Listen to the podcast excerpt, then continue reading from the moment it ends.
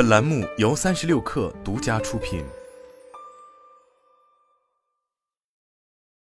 本文来自最前线。如果我们需要一部 iPhone 手机，如今会有两个选择：一是购买全新产品，二是购买其他人的二手产品。秉持环保、可持续、高性价比的出发点，更多人开始倾向于购买二手产品。闲置交易可以避免产生新的生产资源消耗，从而实现个人消费端的碳减排。但是，这背后的减碳效果究竟如何量化？闲鱼算了笔碳账。先说结论：一部九成新的 iPhone 十四 Pro Max，根据其公开的碳足迹数据，预估可减碳五十一点九零三千克，约等于三十七棵树一年吸收的二氧化碳量。在二零二三年九月举办的中国国际服务贸易会期间，阿里巴巴集团、国内闲置交易平台闲鱼、北京绿色交易所等多家机构共同起草的两大团体标准。即由中国循环经济协会批准发布，分别为《基于项目的温室气体减排量评估技术规范》、《互联网平台闲置物品交易通用要求》和《基于项目的温室气体减排量评估技术规范》。循环经济领域资源化过程互联网平台废弃产品回收（以下分别简称：闲置交易减排量评估通用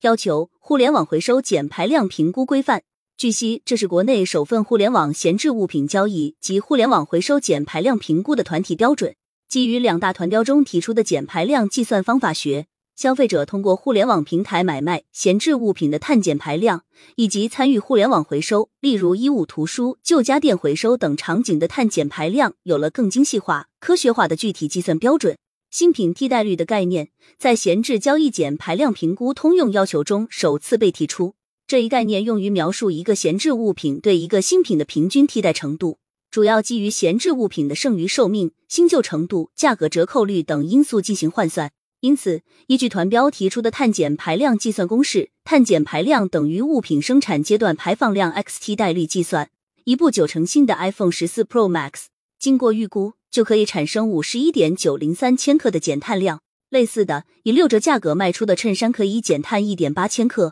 一台百分之五十折旧率的冰箱可以减碳九十二点五千克。以往用户完全不清楚交易一件衣服、交易一台手机到底能减碳多少。我们希望能不断的触达用户生活，使用一些形象化的类比换算，让用户知道，即使是做一件闲置物品的交易流通，也能为环境做贡献。闲鱼 ESG 业务负责人李翔说：“以往计算温室气体减排量，国内更多关注以回收工厂为代表的末端处理企业。”这种方法不适用于互联网废弃产品回收平台上的个体核算。如何评估善比用户回收行为温室气体减排量，尚缺少直接依据。此次发布的互联网回收减排量评估规范，也在一定程度上填补行业空白。